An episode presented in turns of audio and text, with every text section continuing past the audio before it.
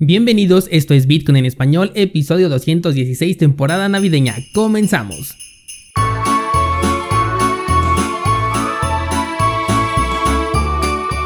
Martes 8 de diciembre de 2020. Descentralizados, ¿ya vieron cómo está la mempool y las comisiones por transacción en Bitcoin?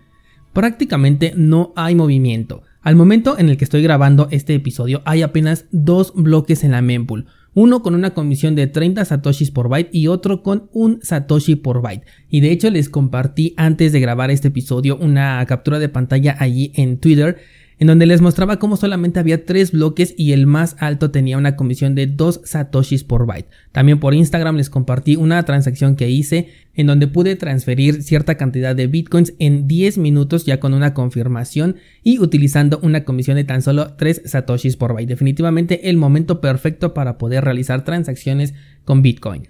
Estoy pensando seriamente que solo es cuestión de paciencia para que podamos ver a Bitcoin superar los 20 mil dólares, porque no le veo ninguna intención al mercado de salirse en este momento, creo que no quieren tomar ganancias a este precio y por el contrario están buscando un nivel mucho más alto. Tenemos un momento de calma y se va a venir la tempestad. ¿A qué nivel va a comenzar dicha tempestad? Esa es justamente la pregunta. 23, 25, 28 o incluso 30 mil. Una pregunta que por ahora todavía no tiene respuesta. Solamente resta darle su espacio al mercado, dejar que consolide el tiempo que tenga que consolidar y estar preparados para el siguiente movimiento que todo apunta a que va a ser alcista, pero nunca, nunca dejes de tener listas tus municiones por si ocurre lo contrario. Bien, dejemos de lado el precio porque por ahorita no hay mucho que decir y vamos a ver qué ocurrió este fin de semana en terreno cripto. Comenzamos con Bitrex, que es uno de los exchanges que más utilizo. Recuerda que cuando necesito utilizar servicios centralizados por cualquier motivo, siempre recurro a la trinidad de Bitfinex, Bitrex o Binance y justamente en ese orden específico. Bueno, pues este exchange de Bitrex ha decidido unirse a las filas de los mercados tradicionales a través de una tokenización de acciones, tales como acciones de Netflix, de Apple, de Amazon e incluso de ETFs del SP500. Una nueva alternativa para los usuarios de criptomonedas que puede funcionar de hecho en dos direcciones. Por ejemplo, los usuarios de los mercados tradicionales ahora pueden encontrar en Bitrex una oferta más amplia al contar no solamente con acciones que ellos ya manejan, sino también con criptomonedas. Y por el otro lado, para los usuarios cripto cuyo primer acercamiento con los mercados financieros fueron las criptomonedas, ahora también pueden conocer cómo se mueven los mercados financieros tradicionales a través de estos nuevos activos tokenizados. ¿Qué significa que sean tokenizados? Que son representaciones. De por sí, en la mayoría de brokers a los que los usuarios comunes tenemos acceso, no se nos permite transar con acciones reales. Lo que estamos haciendo es transar con contratos de valor anclado dejando la verdadera compraventa de acciones reales solamente a traders de alto nivel o institucionales. Bueno, pues ahora Bitrex también hace lo propio creando este mercado, el cual por supuesto va a requerir de un proceso de Know Your Customer, ya que no se puede operar por ley con estos activos si no se tiene el registro necesario para ello. Lo interesante también es que abre una nueva oportunidad de trading que son las paridades de acciones contra criptomonedas. Por ejemplo, tenemos paridad de Amazon contra Bitcoin, Netflix contra Bitcoin y con esto no solamente vas a poder operar, sino también ver cómo se desempeñan las acciones tradicionales o los índices con respecto a la criptomoneda madre. Un ejemplo muy interesante podría ser, por ejemplo, el SP500 contra Bitcoin, o imagínate el Berkshire Hathaway contra el Bitcoin. Este último no está incluido en Bitrex, pero sería bastante interesante poder verlo. Claro que lo podemos comparar directamente en la plataforma de TradingView, pero una paridad directa sería increíble. Ya me imagino a mi tío Warren Buffett, detractor de las criptomonedas, ver cómo su activo pierde valor frente a Bitcoin en una paridad directa.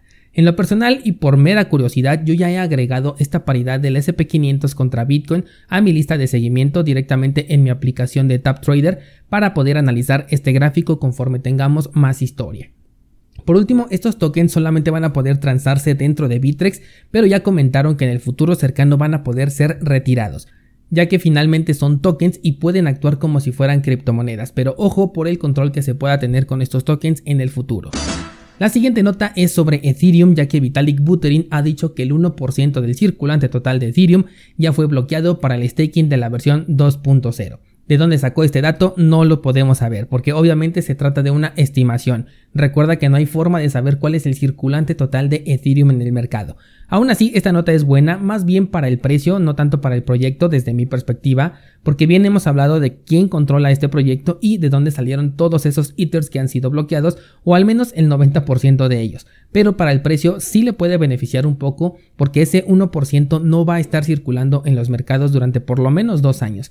Aún así, tenemos la emisión de monedas nuevas porque recuerda que el total supply de Ethereum es prácticamente infinito. Por el momento, Ethereum ha estado batallando con la zona de los 600 dólares. Considero que fácilmente puede llegar a los 675 y ese es el punto en donde hay que ver cuál va a ser su reacción, sobre todo si estás tradeando con esta moneda para saber si va a continuar con su movimiento alcista o le llega el punto de una corrección. La siguiente nota va sobre el señor Steve Wozniak. Dudo mucho que algún descentralizado no conozca este nombre, pero por si acaso se trata del cofundador de Apple junto a Steve Jobs. Bueno, pues esta leyenda, quien ha sido una, un entusiasta de las criptomonedas desde hace varios años, ha creado ahora su propio token con la finalidad de financiar proyectos de eficiencia energética. Steve se había unido a una plataforma ambiental directamente en blockchain y de ahí se desprende justo este proyecto. Hasta el momento, el token puede ser encontrado nada más en Uniswap y también en HBTC, aunque tratándose de Steve Wozniak es probable que pronto lo podamos ver listado en algunos otros exchanges de mayor renombre.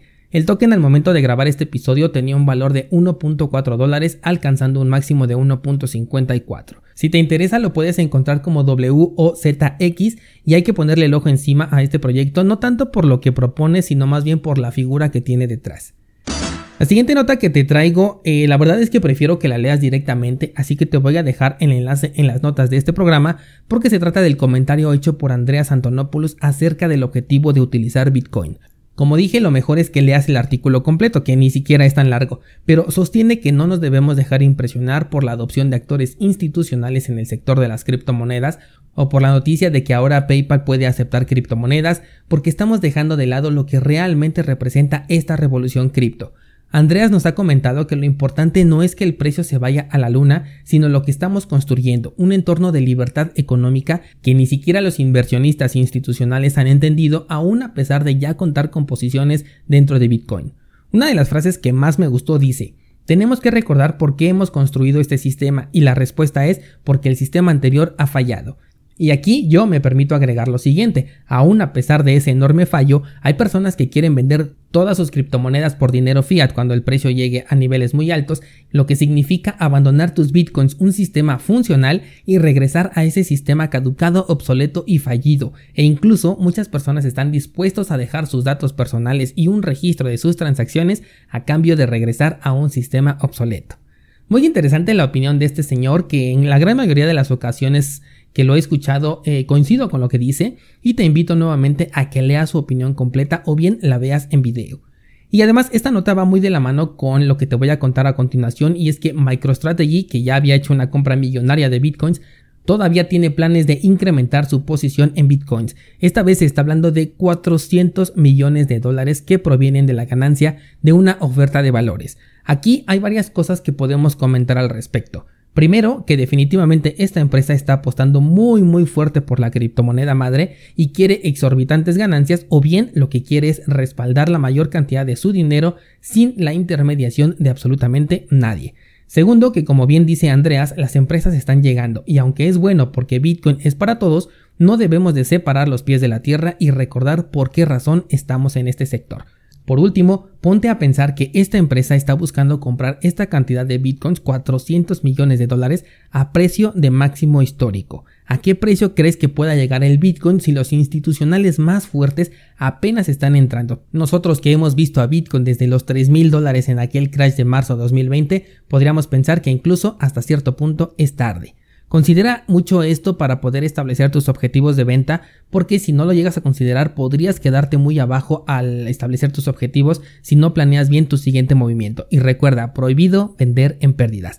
Y antes de concluir con el episodio, recuerda que cada mes tenemos un análisis de criptomoneda dentro de cursosbitcoin.com diagonal análisis y quiero que me des tu opinión sobre cuál quieres que sea la criptomoneda que analicemos en el mes de diciembre. Esto saldría la próxima semana. Voy a publicar en un rato más una pregunta abierta ahí en Instagram para que me puedas dejar ahí tu sugerencia. Y ya sabes, una vez que la historia caduca, te pongo las opciones que fueron más solicitadas por ustedes para someterlos a una votación y de ahí definir cuál va a ser la criptomoneda que vamos a analizar el próximo miércoles, de este miércoles en 8.